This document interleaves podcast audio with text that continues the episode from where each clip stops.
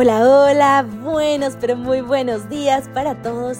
Bienvenidos. Este 27 de enero empieza con todo, con una gran actitud, mucha alegría y muchas ganas de conocer más acerca de Cristo, lo que hizo por nosotros y la vida que quiere que tengamos.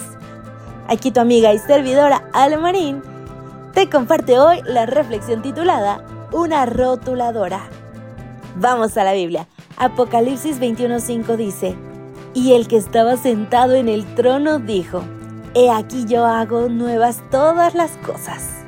Hoy creo que el texto podría relacionarse con el título porque un rotulador sirve para marcar las cosas cuando son nuevas, ¿verdad? bueno, veamos de qué se trata esta reflexión. De niña jugué con muchos de los juguetes típicos que usaban los niños. Tenía una casa de muñecas y un horno en miniatura. Tenía una bicicleta y una patineta.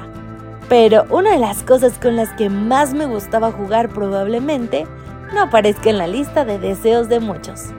Una rotuladora. Una rotuladora parecía lo más cercano a una máquina de escribir propia. Podía dejarles mensajes a mis familiares cuando quería, y poner etiquetas era más fácil que nunca. Con mi rotuladora de mano podía etiquetar cada mueble de la casa si quería. Los adultos también usan rotuladoras, pero generalmente para etiquetar cajas o canastas organizadoras. Las etiquetas nos ayudan a identificar qué contiene una caja. Las rotuladoras pueden ser útiles, pero debemos recordar no usarlas para las personas. Por supuesto, no usaríamos una rotuladora para poner una etiqueta en la frente de alguien y declararlos presumido, tonto, egoísta o torpe pero a menudo formamos estas etiquetas mentalmente. Nos olvidamos que Dios ve las personas de otro modo. Si Dios tuviera una rotuladora, podría etiquetarnos a nosotros, pero todas las etiquetas dirían lo mismo. Hijo mío.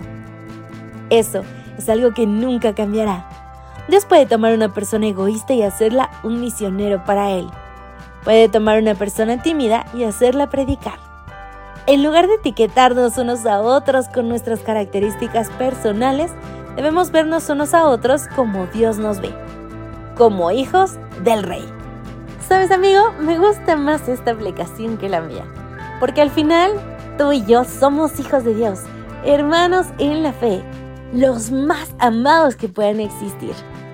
Ojalá podamos encontrar la forma de ver al de enfrente de la misma forma Recuerda que Dios no ve el físico o la apariencia. Claro que no, Él ve nuestro corazón. Que hoy podamos decirle a todo el mundo, Hijo de Dios. Pasa un día maravilloso. Maranata. Gracias por acompañarnos. Te recordamos que nos encontramos en redes sociales. Estamos en X, Instagram y Facebook como Ministerio Evangelike. También puedes visitar nuestro sitio web www.evangelike.com.